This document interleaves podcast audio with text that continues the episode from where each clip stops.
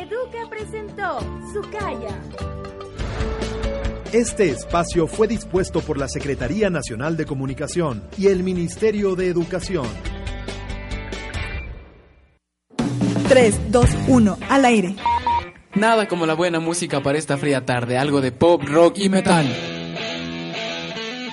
A ver, a ver, a ver. De nuevo. Cristian, tu turno. Hoy nos encontramos desde el barrio de San Juan, donde las quesadillas son dulces aterciopelados de Los Ángeles de Quito. No, no, tampoco así. Leslie, te toca. El mundo está en peligro. 100 millones de personas mueren al día con una extraña enfermedad llamada... ¡Eh! Espérale, no somos noticiero. Bueno, bueno, ya nada. Hoy hablamos de todo un poco. Rompiendo esquemas.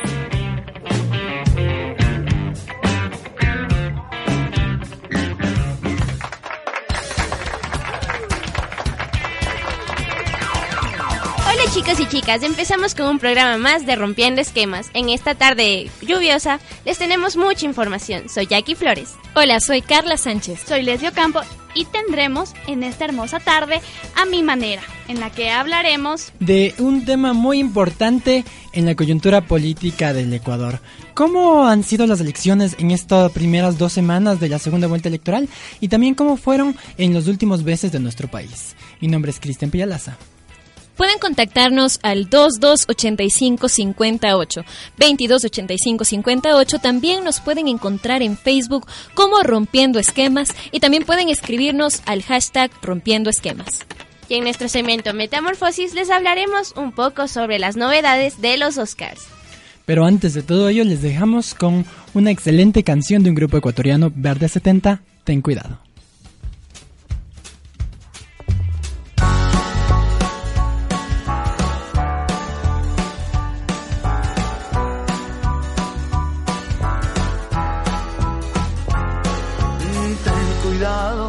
Haces mucho daño. Y esta vez te puedes derrumbar. La verdad estoy tan agotado. Me faltan las fuerzas para continuar. Ten cuidado con los sentimientos.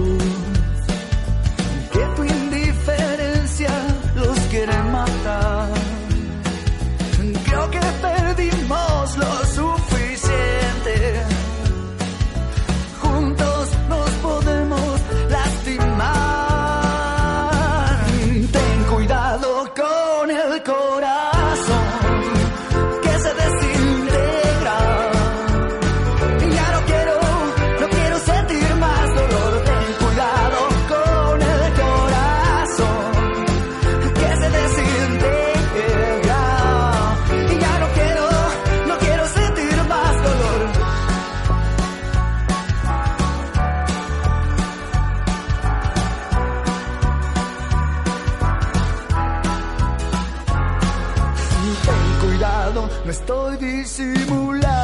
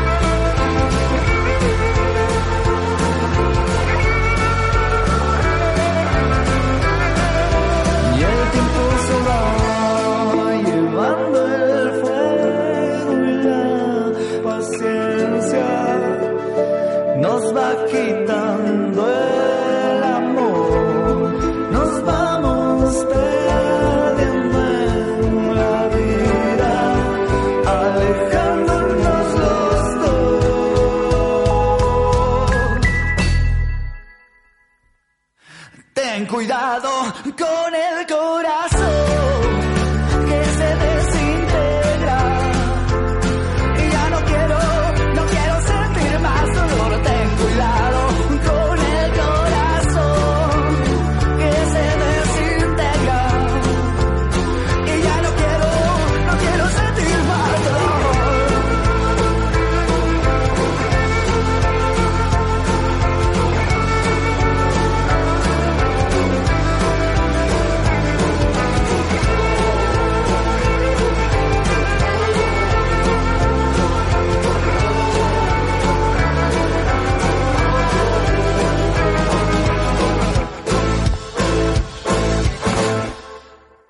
A mi manera. Tú pones el estilo.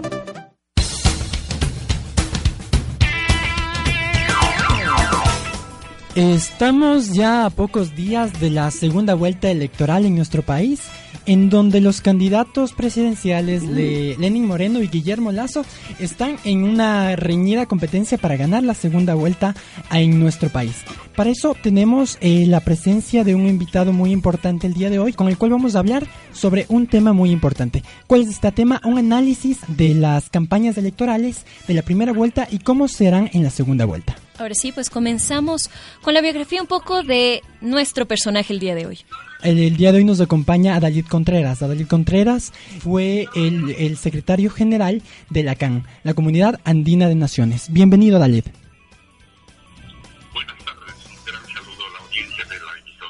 Bueno, iniciamos con este segmento y queremos preguntarte algunas cosas, querido Adalid.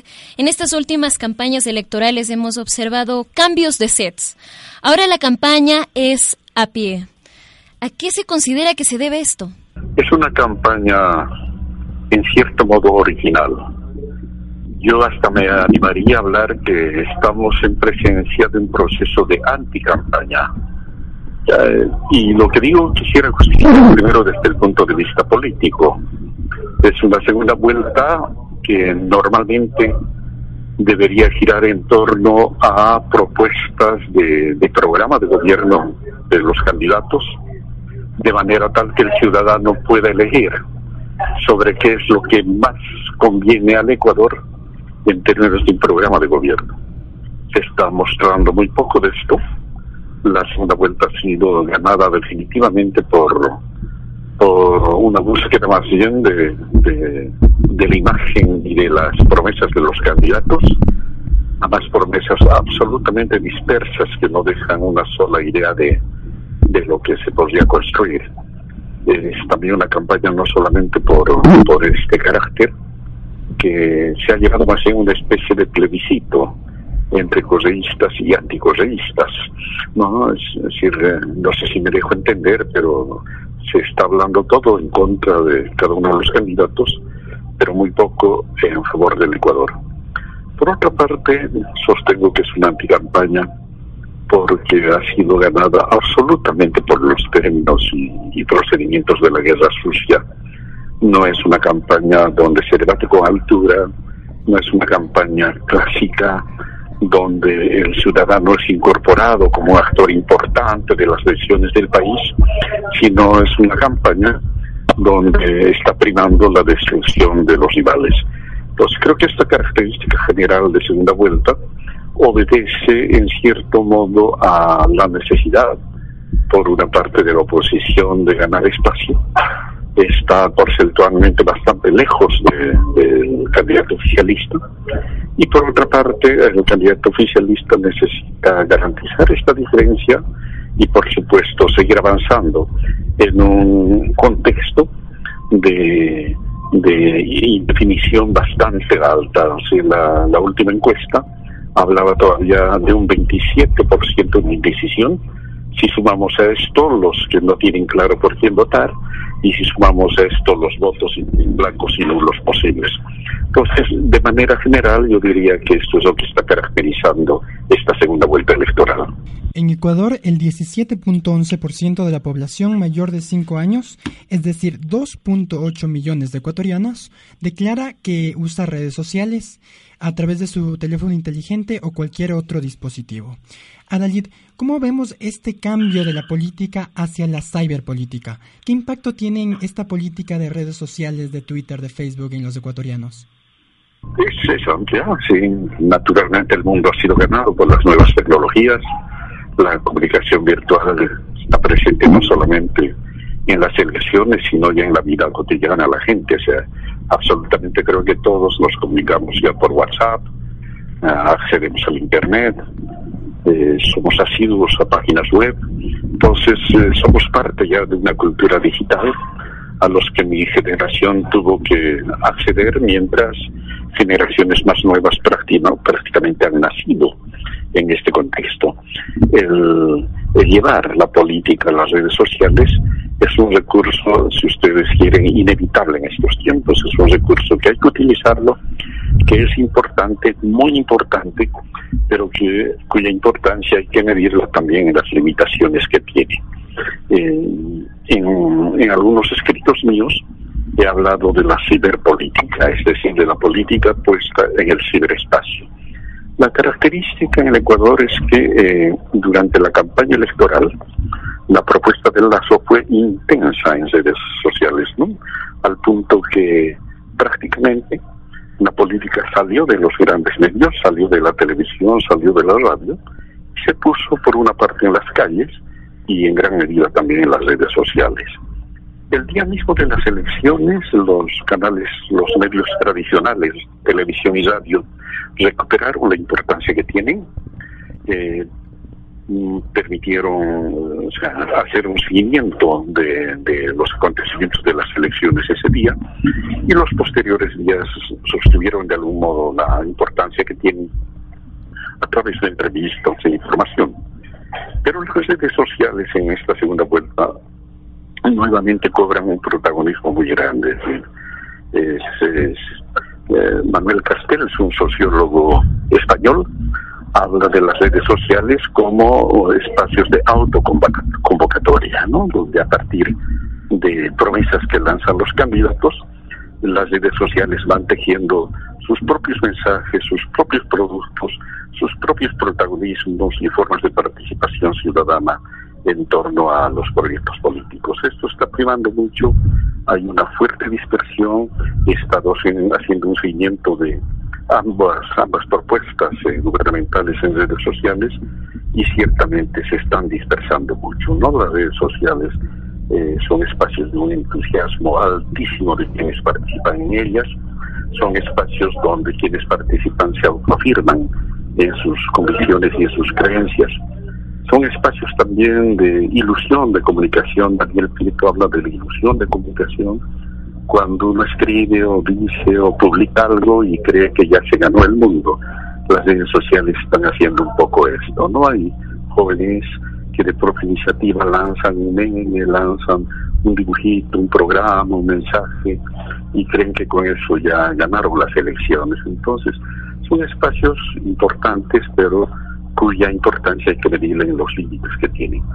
Yo soy muy convencido de que la calle, el contacto directo, la política en relación directa, la movilización ciudadana, la participación ciudadana en, organizaciones y movilizaciones, todavía no ha sido reemplazada.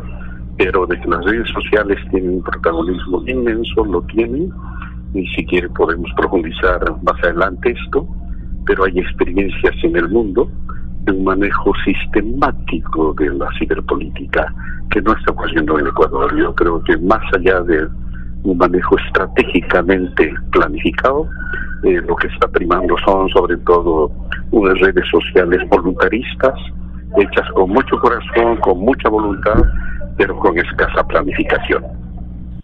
Así es, dentro de este trabajo de los medios de comunicación, también es muy importante analizar, como tú lo mencionabas, Adalid, el tema de las encuestas. Por ejemplo, el 11 de marzo de eh, este año, eh, a cada de las segundas vueltas, eh, la encuestadora Perfiles de Opinión dijo que Lenín Moreno tiene una ventaja del 51%, Lazo del 35%, y los nulos y blancos para ese entonces eran de aproximadamente el 13%. El día de ayer, Cedatos lanzó una nueva encuesta encuesta del país en donde Lazo le daba el 44.2% y a Moreno el 42.8%, aún el 13% de nulos y blancos. Bueno, Adelid, para ti, ¿qué papel juegan las encuestas en las campañas políticas ecuatorianas? Eh, estamos en campaña, estamos en proceso político. Un proceso político se caracteriza por una organizada de sectores en función de obtener el poder y la hegemonía del poder. Trasladado esto al espacio de la comunicación, la comunicación participa en una forma de una batalla propia, de lucha por las significaciones, de lucha por, por ganarse eh, compromisos, ganarse adhesiones, ganarse voluntades de la gente. Entonces, tanto medios de comunicación como encuestadoras son parte de este proceso político.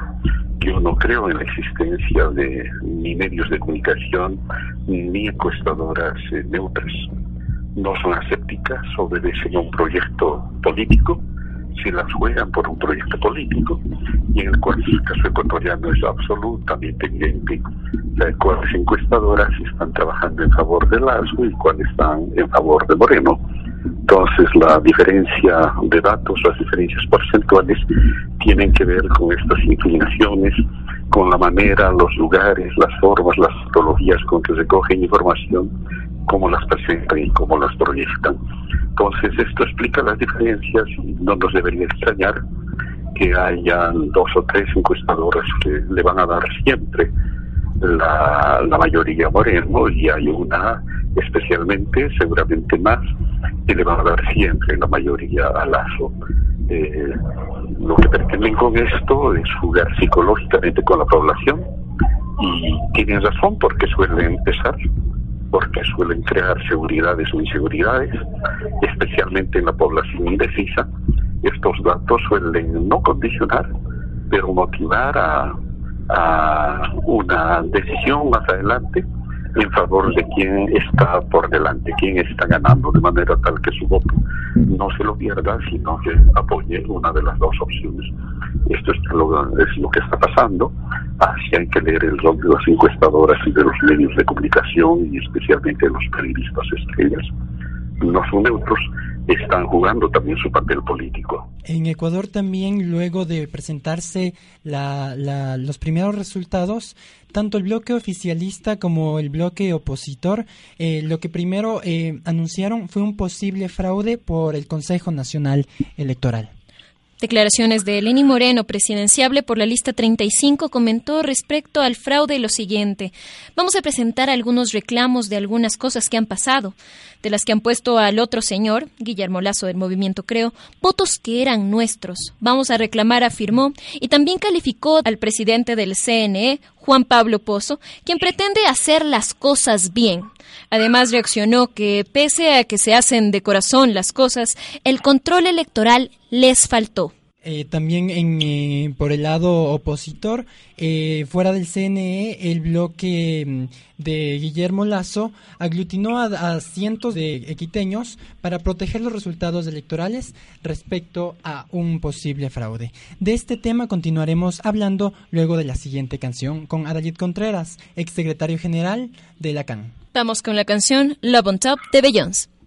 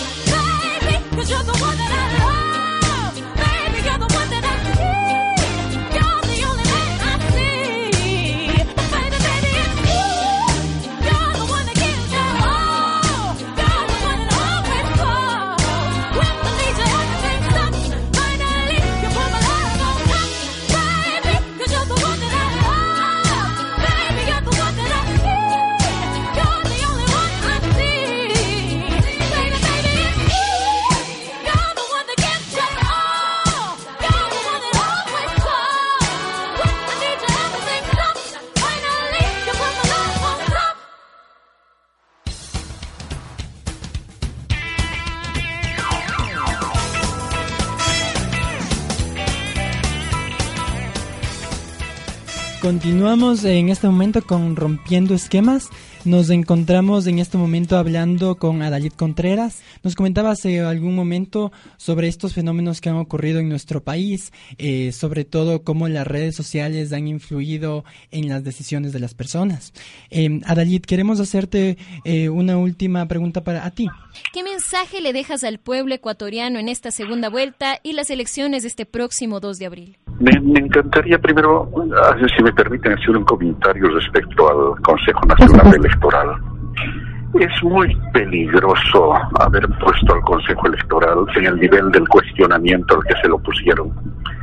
Y creo que más que por errores del, del propio Consejo, en obediencia a una estrategia de desacreditación, que es muy común hacerla, para eh, poner en cuestionamiento los resultados y encontrar las capacidades de, ganar elecciones más bien por otras vías, o de descalificar las elecciones.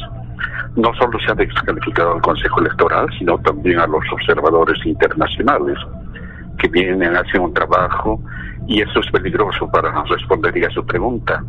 O sea, lo que va a pasar con, el, con esta segunda vuelta es que estamos en presencia de un consejo electoral cuestionado por estrategias de los partidos y puesto en duda también los imaginarios de la ciudadanía. Esto es absolutamente peligroso y ojalá se pudiera corregir porque creo que el papel del consejo no ha sido malo ciertamente se apresuró el anuncio inicial de los resultados, tenía mucho más tiempo para hacerlo con calma.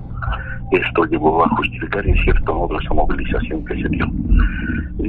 Yo hago votos, velo, no soy ecuatoriano, quiero muchísimo este país, yo soy boliviano, no tomo partido por ninguno de los lados, eh, pero sí quisiera hacer una especie de llamado a su audiencia, al pueblo ecuatoriano, para que voten pensando en el Ecuador. Pensar en el Ecuador es pensar en proyecto político, es pensar en tipo de gobierno, lo que es que a, este país le conviene, ubicarse en el contexto latinoamericano, en el rol que se debe seguir jugando. Ecuador eh, creo que está en un momento importante de despegue, de proyección, y que ojalá hago votos porque no se detenga ni retroceda, sino que se profundice y avance en más eh, señales de, de mayor equidad, de mayor participación también de la ciudadanía. Las elecciones son siempre una oportunidad para que la ciudadanía haga presencia. Yo un convencido de que el mejor proyecto de sociedad es la democracia y la democracia es siempre participación ciudadana. En, en suma, los resultados del 2 de abril dependen de lo que el Ecuador decida por el Ecuador, por las familias ecuatorianas, por las futuras generaciones.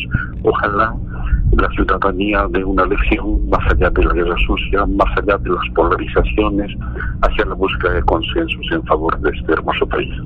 Así es, muchas gracias. Este ha sido el mensaje de Adalid Contreras. Adalid Contreras, recordemos, es sociólogo y comunicólogo boliviano. Ha sido secretario general de la Comunidad Andina de Naciones, LACAN. Agradecemos la participación de Adalid y con esta importantísima información nos vamos a un segmento comercial.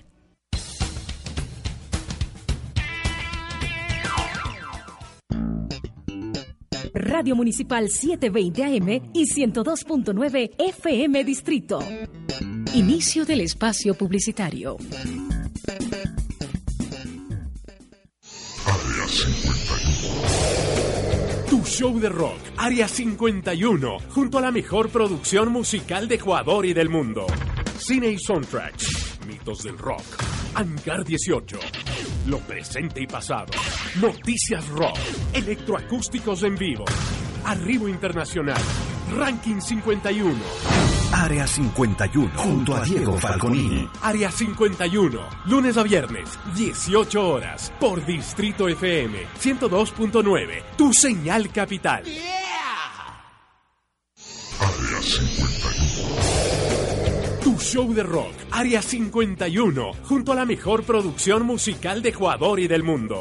Cine y soundtracks, mitos del rock, Angar 18, lo presente y pasado, noticias rock, electroacústicos en vivo, arribo internacional, ranking 51.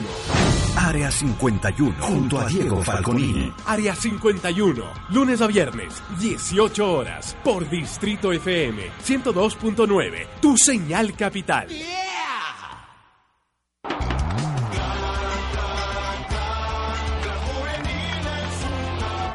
El Nacional se juega una carta vital este sábado en Sangoquí frente al Clan Juvenil. Los rojos quieren salir del último lugar de la tabla.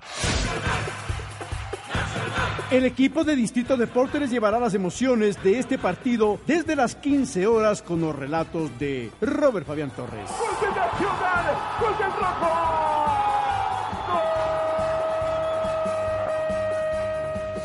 Distrito Deportes. El análisis técnico, táctico y comentarios del profesor Polo Carrera. Además, planta baja estadísticas con Alex Mora y Anthony Betancourt. Con el equipo que sí sabe.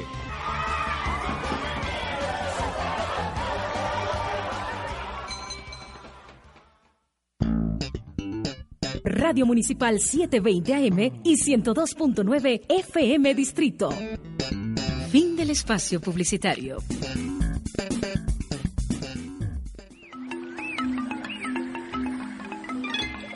Ecuador plurinacional e intercultural.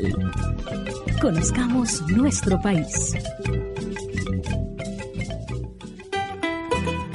Una vasija como sinónimo de vaso o recipiente se define en el diccionario como toda pieza cóncava de diferentes tamaños y morfología fabricada en distintos materiales, usada para albergar o manipular líquidos, alimentos y otros contenidos. Etimológicamente es diminutivo del término latino vaso. Aunque su origen se dice tiene en Mesopotamia, Persia y Egipto, a nivel mundial se ha creado de diferentes formas y más allá de eso, tiene un significado y un uso. En nuestro país tienen su particularidad desde tiempos ancestrales. Una vasija de barro. De estos fondos todavía hay utilidad, son para mil litros de agua. Obviamente se hacía mil litros de chicha y evaporada le quedaban 700 litros de chicha. Y de la purita, dice don Jorge, que nos cuenta además que estos eran de forma alargada en la parte de abajo para poder enterrarle en la tierra. Por supuesto, este era enterrado hasta solamente 20 centímetros de la boca quedaba abierto y todo quedaba enterrado para que le dé la maduración exacta y para que coja un sabor, no de tierra, sino de agua a la chicha, del grano. Esa era la función del, del fondo antiguo. Se dice que la parte de abajo era como nuestro cuerpo, es del ombligo, es la mitad de nosotros. El ombligo la parte fundamental del cuerpo. Y ahí el, el, el, el tupito, el tupo del, del fondo le daba la vida que absorba con la tierra. Ese era el secreto. Y en la parte de ahí, incluso lo último que dejaban para hacer la chicha era el concho, que quedaba lo fermentado, lo último. El concho era la vida, era la sangre, que nunca se quitaba. Inclusive duraba un año enterito el concho en el asentado. Entonces era la sangre del cuerpo y el concho era la vida del fondo para mantenerle para el próximo año.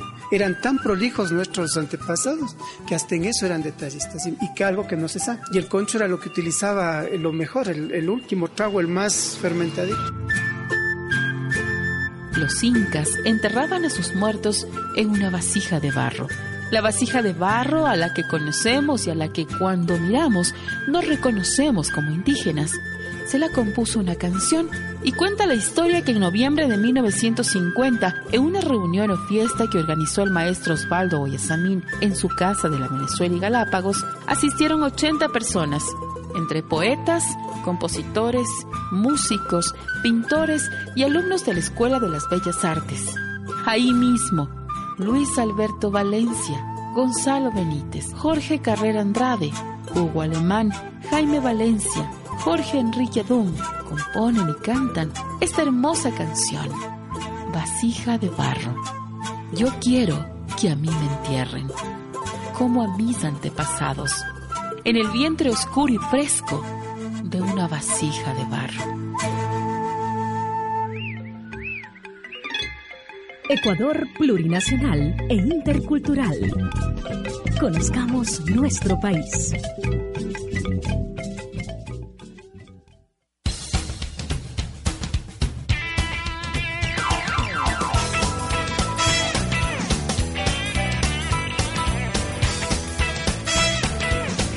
Rompiendo Esquemas y en este momento vamos a ir con una fábula, la fábula del dinero.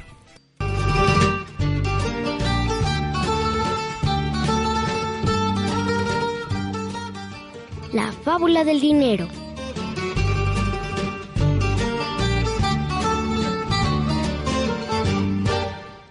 Eres una vez un hombre muy sabio que, al llegar a la vejez, acumulaba más riquezas de las que te puedes imaginar. Había trabajado mucho, muchísimo durante toda su vida, pero el esfuerzo había merecido la pena, porque ahora Oh. llevaba una vida placentera y feliz. El anciano era consciente de sus orígenes humildes y jamás se avergonzaba de ello. De vez en cuando se sentaba en un viejo sillón de piel, cerraba sus ojos y recordaba emocionado los tiempos en que era un joven obrero que trabajaba de sol a sol para escapar de la pobreza y cambiar su destino. ¿Quién le iba a decir por aquel entonces que se convertiría en un respetado hombre de negocios y que viviría rodeado de lujos?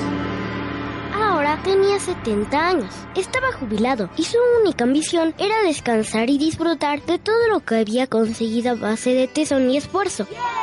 Ya no madrugaba para salir corriendo a trabajar ni se pasaba las horas tomando decisiones importantes, sino que se levantaba tarde, leía un buen rato y daba largos paseos por los jardines de su estupenda y confortable mansión. Las puertas de su hogar siempre estaban abiertas para todo el mundo. Todas las semanas invitaba a unos cuantos amigos. Eso le hacía muy feliz. Como hombre generoso que era, les ofrecía los mejores vinos de su bodega y unos banquetes que ni en la casa de un rey eran tan exquisitos. Pero eso no es todo. Al finalizar los postres, les agasajaba con regalos que les había costado una fortuna. Pañuelos de la más delicada seda, cajas de plata con incrustaciones de esmeraldas, exóticos jarrones de porcelana traídos de la China. El hombre disfrutaba compartiendo su riqueza con los demás y nunca escatimaba en gastos. Pero sucedió que un día su mejor amiga decidió reunirse con él a solas para decirle claramente lo que pensaba. Mientras tomaba una taza de té, le confesó. Sabes que siempre has sido mi mejor amigo y quiero comentarte algo que considero importante. Espero que no te moleste mi atrevimiento. El anciano le respondió. Tú también eres la mejor amiga que he tenido en mi vida. Dime lo que te parezca. Te escucho. Su amiga lo miró a los ojos. Yo te quiero mucho y agradezco todos esos regalos que nos haces a todos cada vez que venimos. Pero últimamente estoy muy preocupada por ti. El anciano se sorprendió. ¿Preocupada? ¿Preocupada por mí? ¿A qué te refieres? Verás, llevo años viendo cómo derrochas dinero sin medida y creo que te estás equivocando. Sé que eres millonario y muy generoso, pero la riqueza se acaba. Recuerda que tienes tres hijos y que si te gastas todo en banquetes y regalos, a ellos no les quedará nada. El viejo, que sabía mucho de la vida, le dedicó una sonrisa y pausadamente le dijo, Querida amiga, gracias por preocuparte, pero voy a confesarte una cosa. En realidad, lo hago por hacerles un favor a mis hijos. La amiga se quedó de piedra. No entendía qué quería decir con eso. ¿Un favor? ¿A tus hijos? Sí, amiga, un favor. Desde que nacieron, mis tres hijos han recibido la mejor educación posible. Mientras estuvieron a mi cargo, les ayudé a formarse como personas. Estudiaron en las escuelas más prestigiosas del país y les inculqué el valor del trabajo. Creo que les di todo lo que necesitan para salir adelante y labrarse su propio futuro, ahora que son adultos. El anciano dio un sorbo al té todavía humeante y continuó. Si yo les dejara en herencia toda mi riqueza, ya no se esforzarían ni tendrían ilusión por trabajar. Estoy convencido de que la malgastarían en caprichos. Y yo no quiero eso. Mi deseo es que consigan las cosas por sí mismos y valoren mucho lo que cuesta ganar el dinero. No, no, quiero que se conviertan en unos vagos y destrocen sus vidas. La amiga meditó sobre esta explicación y entendió que el anciano había tomado una decisión muy sensata. Sabias palabras. Ahora lo entiendo. Algún día tus hijos te lo agradecerán. El anciano le guiñó el ojo y dio un último sorbo al té. Después de esa conversación, su vida siguió siendo la misma. Nada cambió. Continuó gastándose el dinero a manos llenas. Pero tal y como había asegurado aquella tarde, sus hijos no heredaron ni una sola moneda. Moraleja. Esfuérzate cada día por aprender y trabaja con empeño e ilusión por cumplir tus sueños. Una de las mayores satisfacciones de la vida es conseguir las cosas por uno mismo y disfrutar la recompensa del trabajo bien hecho.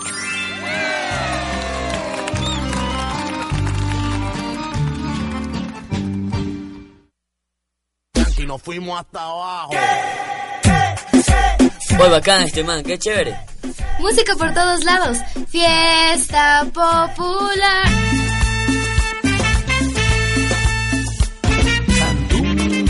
Subir al bus y encontrarse con vendedores ambulantes, Tecnocumbia, tu familia. Y si tienes hambre, salir a la esquina para comer una menestra. Todos tienen en común que son parte de... Hashtag Ecuador. Para conocer nuestra identidad.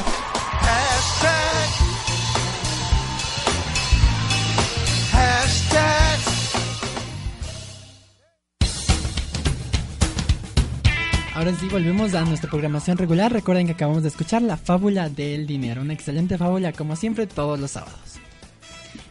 Y empezamos con el segmento acerca de la prevención de los accidentes de tránsito. Pero primero les vamos a contar que el pasado miércoles sucedió un accidente de tránsito en la avenida Simón Bolívar que se dirigía a Quitumbe. El accidente sucedió en el puente de Guajaló, en el sur de Quito. El accidente de tránsito ocurrió aproximadamente entre las 8 y 40 de la mañana de este miércoles. Dejó a una persona fallecida con 15 heridos.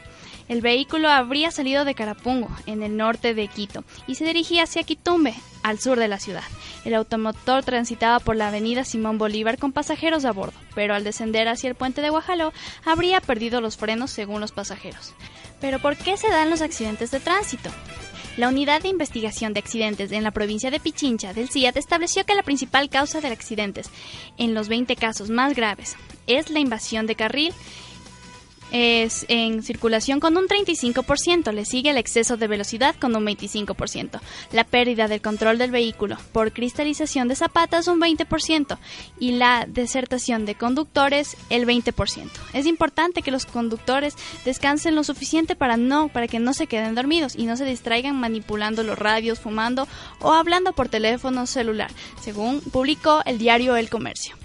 También se dice que estos choques como lo dijo Leslie, se debe al cansancio y también a la rutina, ya que los trayectos de los conductores que realizan todos los días y con frecuencia puede, puede ser los que implican mayor riesgo, ya que es la misma rutina de ir a casa al trabajo y del trabajo a la casa. Y la excesiva confianza que ellos tienen eh, al pasar por este tramo todos los días les hace pasar una mala jugada, provocando algún accidente. También es muy importante el usar las nuevas herramientas que la tecnología nos trae para evitar estos accidentes de tránsito. Por ejemplo, para quienes utilizan la red Twitter, eh, las agencias nacionales de tránsito y también algunos organismos gubernamentales están siempre pendientes y publicando información. Una de ellas es la cuenta arroba tu seguro S, la otra es arroba policía Ecuador y arroba ANT-Ecuador. Así que atentos todos y siempre informados de lo que pueda ocurrir mediante Internet. Y una de las prevenciones que también tienes que tomar en cuenta para evitar tener un accidente de tránsito es mantener los neumáticos con una presión de aire adecuada. Pues de acuerdo con un estudio reciente, 5% de todos los vehículos tienen problemas con los neumáticos justo antes de tener un accidente. Los automóviles con neumáticos que estén desinflados es más de un 25%. Tienen tres veces más probabilidades de sufrir un accidente relacionado con problemas en las llantas. Así como esos factores, también hay que saberlos reconocer cuando sucedan y compartirlos con tus familiares y amigos para evitar estos. Y recuerda que mientras estás manejando y empiezas a sentir pesadez en los ojos, la necesidad de parpadear constantemente o de moverte dentro del vehículo con zumbidos en los oídos, lo mejor es pararse a descansar y recuperar energías, ya que así puedes evitar algún accidente y mantener a tu familia viva. Además, mantén limpios los espejos y el parabrisas. Para evitar los accidentes debes tener la capacidad de ver a tu alrededor, incluso si tu visibilidad está afectada. Puedes perder esa fracción en segundos. Necesitas ajustar bien tu rumbo y alejarte de todo tipo de peligro. Y les cuento que, según eh, una información publicada por la Agencia Nacional de Tránsito, entre el 2014 y el 2015 hubo una reducción del 8% en accidentes de tránsito, ya que en el 2014 existieron eh, 38.658 siniestros en las carreteras del país, mientras que el 2015 la cifra se redujo al 35.701, lo que muestra la reducción del, del 8%, ya que la tasa de mortalidad en el 2014 por cada 100.000 habitantes eh, moría el 12.94%. Es así siempre tener eh, en nuestra mente todas estas recomendaciones que le hacemos para que sobre todo en épocas de lluvias lleguemos a nuestros destinos en las mejores condiciones. Y ahora nos vamos con la canción de Sia, The Grace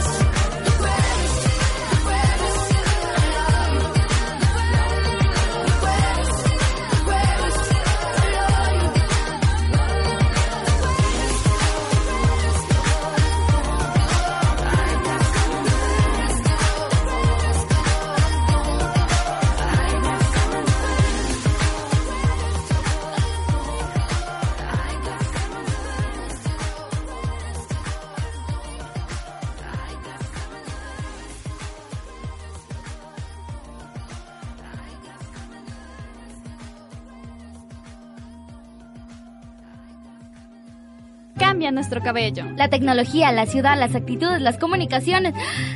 Metamorfosis. Porque todos cambiamos.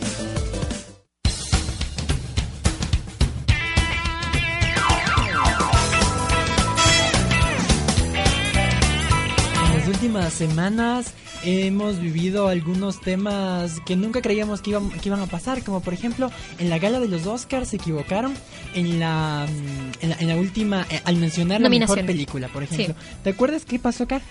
Bueno, pues les voy a comentar un poquito de eso. Los premios Oscar, eh, también llamados los premios de la Academia, es un premio anual conocido por la Academia de las Artes y Ciencias Cinematográficas, Academy Motion Picture Arts and Science, en reconocimiento a la excelencia de los profesionales en la industria cinematográfica. Eh, vamos a ver un poco también las categorías y en una de estas es donde se equivocan en este año, en el 2017. Bueno, son 42 nominaciones de los Oscars, entre ellos Mejor Actor desde 1928, Mejor Actriz desde 1928 también, Mejor Canción Original, Mejor Director también entre ellas, Mejor Guión Original y Mejor Película. Pero uno de los temas más importantes que queríamos hablar desde el día de hoy es del activismo que han tenido los Oscars, por ejemplo, en la migración. Pues sí, durante la ceremonia 89 de la entrega de los Oscars, varios de los ganadores eh, utilizaron esta oportunidad frente al micrófono para manifestar sus pensamientos políticos. Pues el actor mexicano Gael García Bernal hizo referencia al muro y a los inmigrantes antes de presentar a los nominados a Mejor Película Animada, donde ganó Zootopia. Él dijo lo siguiente, poderosa como cualquier película, y los personajes son igual de divertidos complejos e inspiradores. Algunos actores son como trabajadores inmigrantes, trabajan alrededor del mundo, construimos familias, historias y vidas que no pueden ser divididas, como un mexicano, un latinoamericano, como trabajador migrante, como ser humano, estoy en contra de cualquier muro que nos quiera separar. También eh, hubo otro activismo muy importante eh, respecto a migración eh, a un premiado que no fue a la ceremonia. Claro que sí, estamos hablando del director Ashgar Fradi, que no asistió a la ceremonia a manera de protesta en contra de las políticas migratorias de Trump y en un comunicado de prensa explicó su posición. Entre ello dijo que es un honor recibir este premio, que le gustaría agradecer a la academia, a su productor, a Amazon y a los nominados, que lo siente, siente mucho su ausencia y lo hace por respeto a su país y por otros que han sido tratados con respeto y que no pueden entrar a los Estados Unidos, dividiendo el mundo entre ellos y los enemigos, creando miedo y es una justificación para la guerra. También comentó que los cineastas quieren captar con su cámara para romper los estereotipos religiosos, las políticas que crean empatía entre las personas, debido a que la empatía es la que necesitamos ahora más que nunca todas estas muestras de conciencia que vienen dados desde escenarios que llegan absolutamente todo el mundo están haciendo verse en estos últimos años y somos conscientes siempre de que estos temas deben estar en todos los espacios y por qué no en una gala tan importante como los Oscars en estos temas de la migración eh, en los cuales cada uno puede reflexionar y seguir adelante. Mucho gusto de haber compartido con ustedes esta tarde. Soy Leslie Ocampo y les esperamos la próxima semana. Soy Jackie Flores. Soy Carla Sánchez. Soy Cristian Pellalaza. No se olviden todos los sábados de 2 a 3 rompiendo esquemas.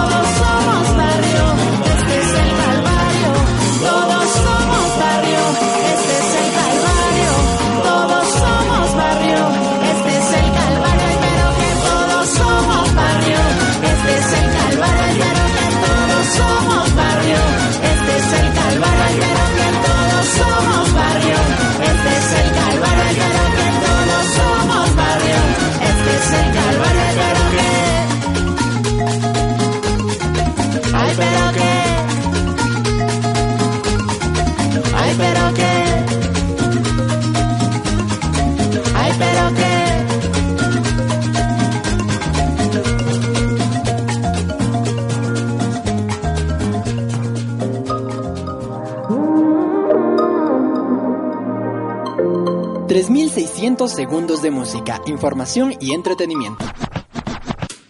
60 minutos de lo nuevo, viejo, lo bueno y lo feo. No importa cómo lo digas, esto fue Rompiendo Esquemas. Escúchanos todos los sábados de 2 a 3 de la tarde. Aquí, en Distrito FM y Municipal 720 AM.